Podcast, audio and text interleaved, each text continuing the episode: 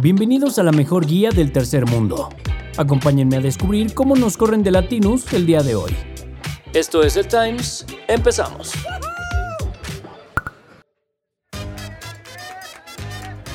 México Mágico.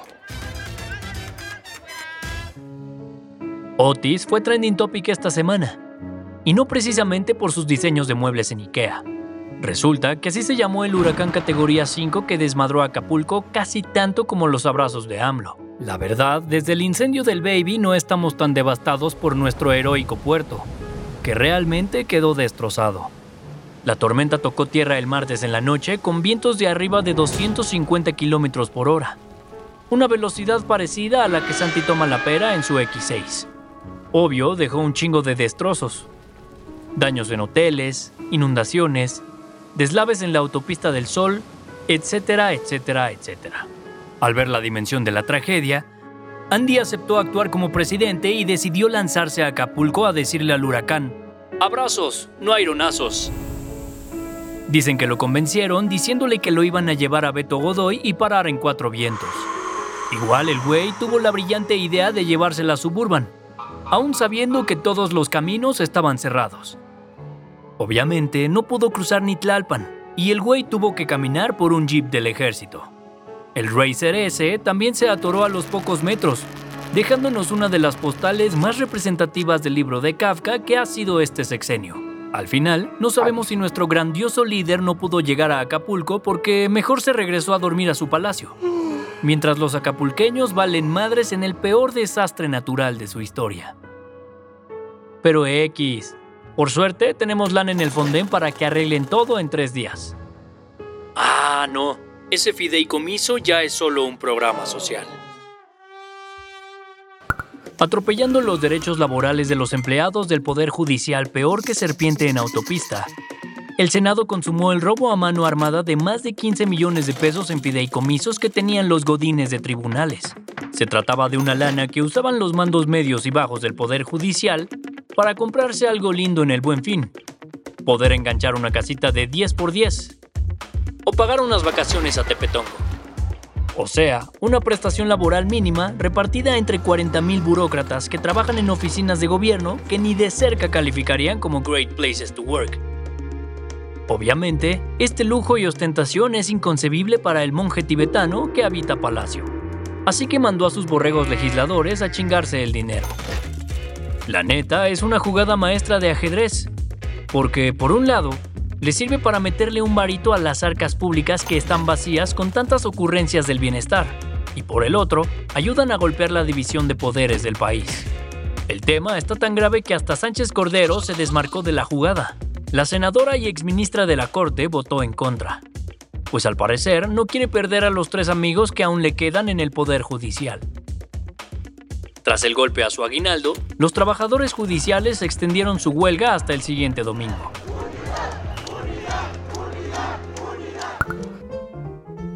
Con la novedad de que mi Samuel García se muere por la grande, el vato ya se cansó de andar en el jale como regente de Texas Sur y finalmente anunció que quiere ser candidato de MC a la presidencia de México. Para eso, mandó su solicitud de licencia al Congreso de San Pedro Garza García con la idea de que lo dejaran irse de sabático unos seis meses. El pedo es que el esposo de Mariana se la pasa viendo trends de TikTok en lugar de ver tutoriales en YouTube, así que no tenía ni idea de cómo llenar el formulario que le pedía el Congreso. Al final, terminó cagándola y tuvo que hacer todo el trámite otra vez. A la que también se le está complicando su carrera presidencial es a nuestra brillante doctora, que hizo un oso más grande que Luis Miguel cantando hiperpedo en el Auditorio Nacional. Resulta que Shameby tenía agendada tocada esta semana en el Estadio Azul. El tema es que Claudita iba a dar otro de sus emotivos discursos ante la militancia morenista de la Ciudad de México el martes, pero acabó metiendo menos gente que el Necaxa. Al parecer, los Pau Paus verdes eran pocos y estaban calientes. Así que llegaron 15 pelados al acarreo show. Como la doña se siente estrella nivel Beyoncé, ni siquiera se dignó a salir al escenario y canceló el evento. Su compa, Mario Delgado, le metió un cague a todo mundo y les pidió apagar la luz a la salida. Veremos si Martinillo Batres no acaba con una tragedia en su espalda como le pasó a doña Claudia con su línea 12, el colegio Repsamen y su vibra carismática. Como lo demuestra la hora y media que se hace ahora para intentar llegar a la Ibero, el gobierno de la CDMX está construyendo la línea 3 del cablebús para que el poniente de la ciudad parezca Bale con su propio lift y todo el pedo. El asunto es que esa madre está construida peor que maqueta de estudiante de arquitectura en centro y podría caerse en cualquier momento. Así lo revelaron los aprendices de nuestra casa latinos esta semana al señalar que en el gobierno de Sheinbaum y Martí se han saltado chingos de permisos y han construido unos cimientos con menos calidad que podcast de El Times con tal de acabar rápido la obra. The world is mine sigue con todo el desmadre cruzando el Mediterráneo. Pues la situación en Israel cada vez se pone peor. Los cohetes siguen volando de un lado para otro peor que parapente en valle en pleno puente del 15 de septiembre. De hecho, Hamas aseguró que el martes fue el día en el que más palestinos murieron en Gaza desde que empezó la guerra, con más de 700 muertes reportadas aparentemente por los ataques aéreos israelíes. Desde Israel dicen que hay que tomar estos números con pincitas, porque los presenta el Ministerio de Salud palestino, que está controlado por el grupo yihadista. Sea como sea, están muriendo un chingo de israelíes y palestinos. Y ese debería de ser el dato que nos haga imputar a todos. También esta semana se publicaron varios estudios independientes, y uno más realizado por el gobierno de His Majesty the King of England, en el que se señala que el hospital de Gaza que acabó más destruido que nada en realidad fue víctima de un cohete palestino que salió de la franja, y no explotó por un misil israelí como se había dicho al principio. Mientras estos informes salían, también comenzaron a habilitarse corredores humanitarios para llevar ayuda a Gaza desde el cruce de Rafa que conecta la franja con Egipto. El Head of Ayuda Humanitaria de la ONU quería lanzarse a la zona para supervisar en persona estos cruces de ayuda, pero Israel le negó la entrada.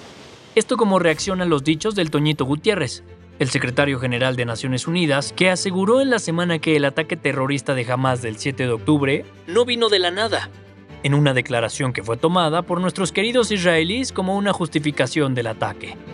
Las cosas entre el gobierno de Bibi Netanyahu y la ONU se empezaron a romper desde ahí, e Israel está analizando expulsar a staff de Naciones Unidas.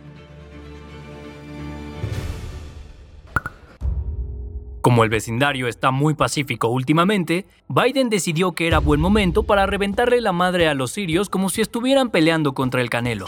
El jueves por la noche, el Pentágono anunció que había llevado a cabo un bombardeo contra fuerzas iraníes que estaban presentes en Siria. Al parecer, lo hicieron como represalia de un ataque que sufrieron algunos soldados Ryans que estaban en la zona y que fueron emboscados. La neta, este risk live action que estamos viviendo las últimas semanas sí nos empieza a preocupar. Alguien que por favor saque a los internacionalistas del desempleo para que nos ayuden a resolver esto.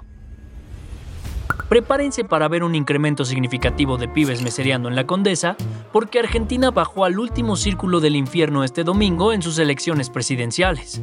Por alguna razón que solo alguien que guste de la práctica sadomasoquista nos podría explicar, nuestros chabones del Quilmes y el asado votaron con las nalgas. El ganador fue Sergio Massa, el actual ministro de Economía y responsable de que el país traiga una inflación del 140%.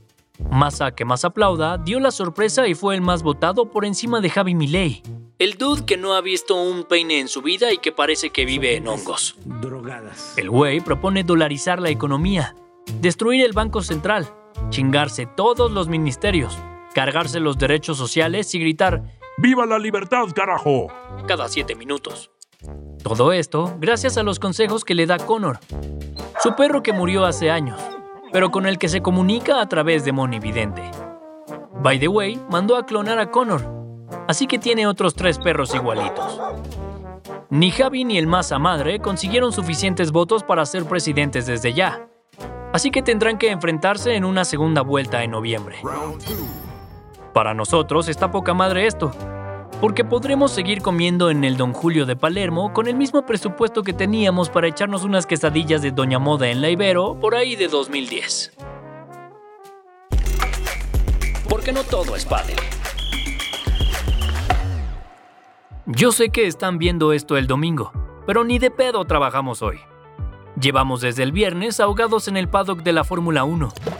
Finalmente llegó el fin de semana por el que aguantamos la vida en el tercer mundo el resto del año.